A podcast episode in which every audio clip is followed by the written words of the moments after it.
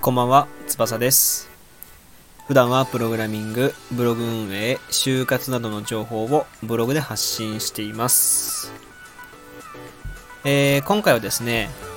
AirPods Pro のファンになりましたというテーマでお話ししようかなと思います。はい。えっ、と、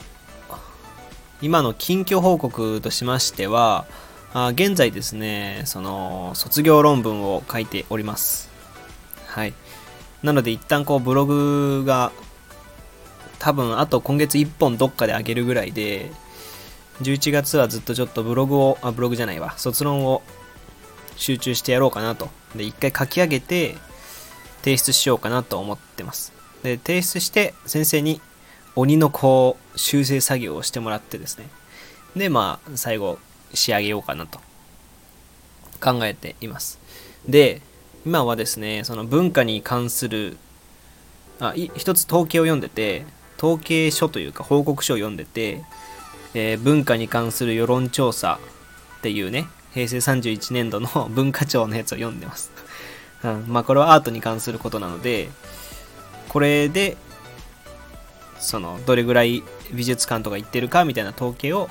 卒論で使いたいなと思って今読んでる最中で、ちょっと気分転換にラジオを撮ってます。でですね、えー本題なんですけど、えー今回は、あまあ誰に向けてっていうか、まあ、改めて語ることでもないと思うので、まあ、AirPods Pro についての感触というか感想とかね、そこら辺の方を話していこうかなと思うんですけど、あのー先日ですね、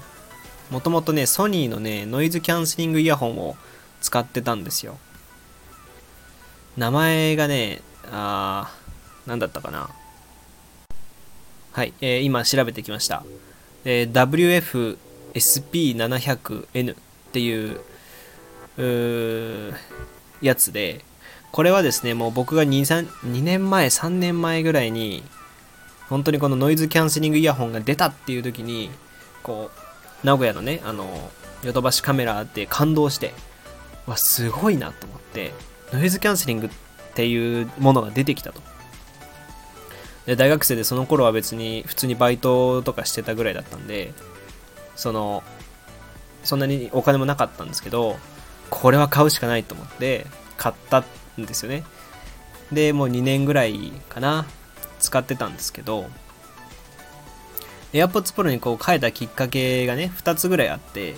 1つは、むちゃくちゃ熱くなったんですよ。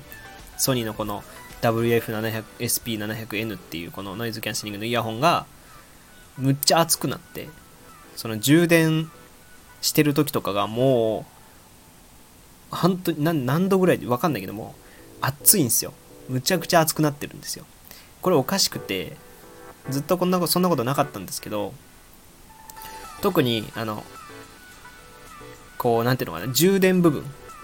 鉄の部分があるじゃないですか、充電される接触部分っていうかね、ケースとイヤホン自体のこう接触部分がむちゃくちゃ熱くなって、え、熱いなと思ってそこ触ってみたら、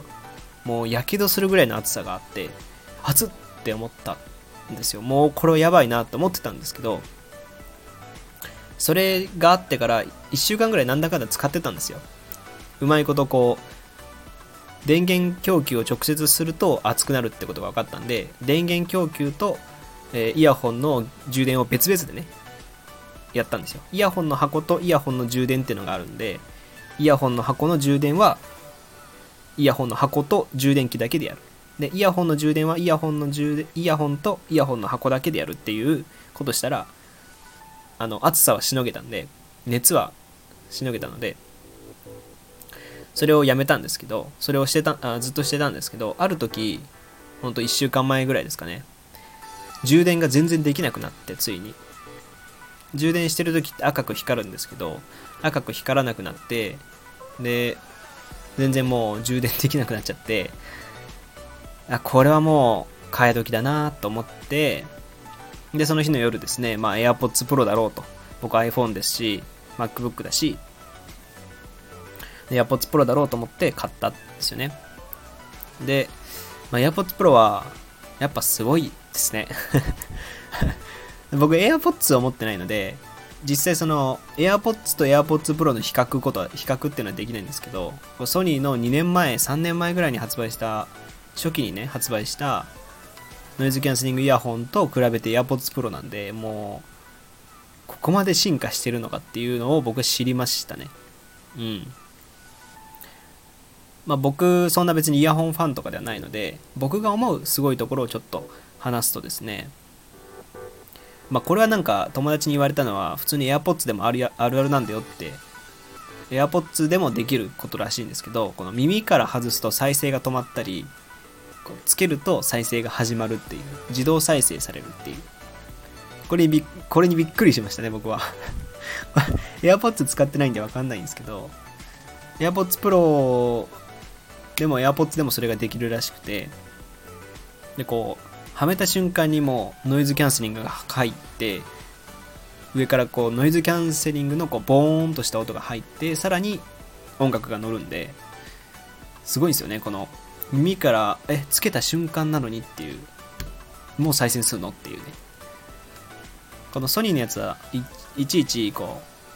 うイヤホンをつけてイヤホンの再生ボタンを押すとか画面の再生ボタンを押さないと始まらなかったんですけど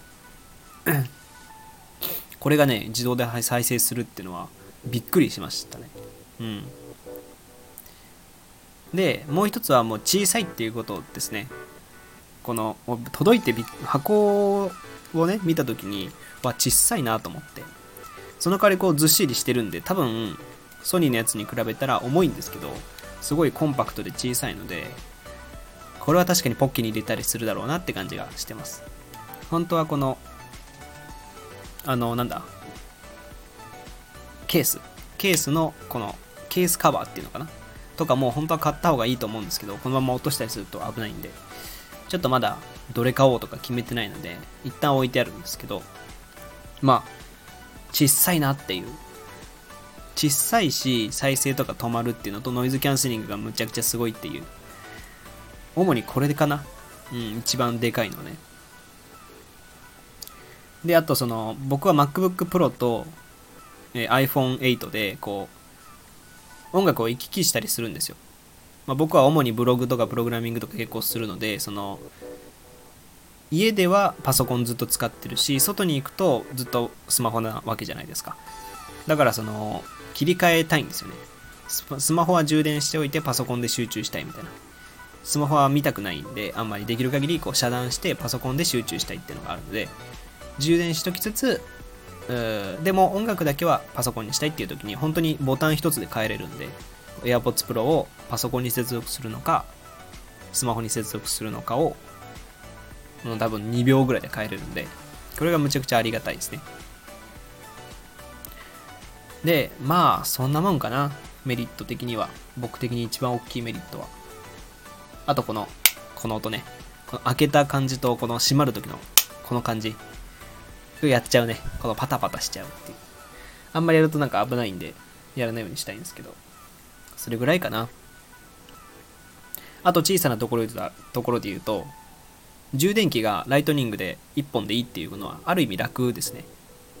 前はタイプ C だったかな多分。タイプ C とかの USB タイプ C とか使ってたんでいちいちこう充電器を2本持ち歩かなきゃいけなかったんですよ。旅行行く時とかね。それをまあえっ、ー、となんだっけライトニングケーブル1本でいいのでそういう意味でも楽かなと思いますね。1本忘れちゃったって時あるんですよ。ライトニング持ってきたけどタイプ C 持ってくの忘れたって結構あったりして。それがライトニングケーブル1本でいいってのは楽でしたね。で、まあ、デメリットというか、まあ、ちょっと気になるなっていうポイントは、まあ、ちょっといくつかあって、まあ、まず取り出しにくいっていうことですね。ケースから僕はソニーのそのイヤホン使ってたからかわかんないですけどソニーのやつって割と取り出しやすいんですよね僕のやつは。あの何ていうのかな。ケースに指をこうズボッと入れてグッて取り出せるんですよ。書き出すというか。貝を貝から指に貝を